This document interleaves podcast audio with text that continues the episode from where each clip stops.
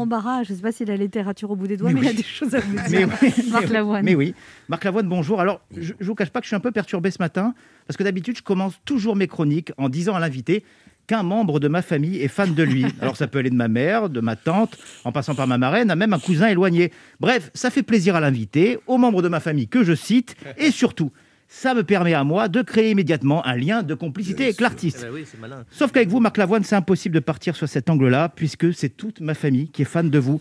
Et je ne pense pas que vous soyez venu ce matin dans l'émission d'Anne Roumanoff pour que je vous expose mon arbre généalogique. Sans blague, depuis que j'ai posté sur mes réseaux euh, que vous étiez notre invité ce matin, ça n'a pas arrêté. Une pluie de compliments sur vos qualités de comédien, de chanteur, sur vos livres, Il est bon pour dire n'importe quoi? même sur la série Post Café, comme quoi il n'y a pas que des jeunes dans ma famille, sans oublier bien évidemment cette voix incroyablement sexy qui donne des frissons de partout dans le corps. Et ce message vient de mon oncle, qui est quand même marié avec ma tante depuis 62 ans, Marc Lavoine. Et avec au milieu de tout ça, l'inévitable retour euh, de mon ex-copine, qui m'a demandé si je me Une de souvenais... tes ex-copines. Ouais. Merci, encore merci. une. On m'appelle Rudolf Valentino, euh, qui, qui m'a demandé si je me souvenais euh, qu'elle avait toujours adoré les chansons de Marc Lavoine, ce à quoi j'ai répondu Eh oui, je suis comme ça, je l'ai oublié. Bref, Marc Lavoine, vous faites l'unanimité dans mon entourage. Et la raison de votre venue aujourd'hui ne les fera pas changer d'avis, bien au contraire, puisqu'au-delà de l'artiste complet que vous êtes, c'est l'homme de cœur qui est assis à mes côtés aujourd'hui. Vous êtes, vous, venu parler de, de ce très beau livre, Mon cartable, quelle histoire, un recueil de souvenirs d'enfance liés au cartable de 26 personnalités, dont le porte-parole du gouvernement, Gabriel Attal, ne fait pas partie. Étant certainement encore trop jeune pour être scolarisé et avoir un cartable.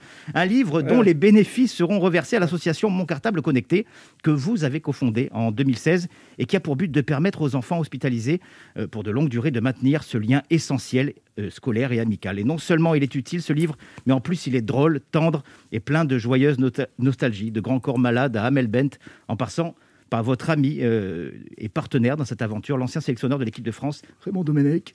Euh, tous nous racontent leur cartable d'enfance. Le cartable qui était aussi mon surnom euh, quand j'étais au collège. Oui, on m'appelait le Pourquoi cartable. t'étais lourd Non, non, rapport au fait que j'étais tellement petit et lui tellement grand qu'on ne me voyait presque pas quand je l'avais sur le dos. Et oui, Marc Lavoine, de 8 à 41 ans, j'ai eu ce qu'on appelle un petit retard de croissance. À la visite médicale à l'école, chaque année, c'était le même constat. Bon, il y a peut-être un début de légère scoliose.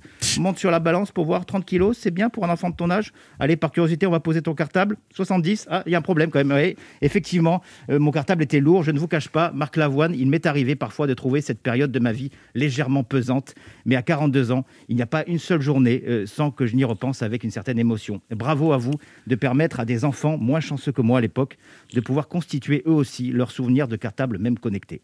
Mes parents, oncles, tantes, cousines avaient donc raison. Vous êtes un mec bien, Marc Lavoine. Des yeux revolver au parking des Anges, à The Voice, vous avez su, euh, au long de ces années, tout au long de ces années, toucher le cœur des hommes, des femmes, des anciens et même des plus jeunes, notamment ces enfants, à qui l'association vient en aide et qui pourront se dire plus tard, avec une certaine nostalgie, mon cartable, Marc Lavoine et moi, quelle histoire.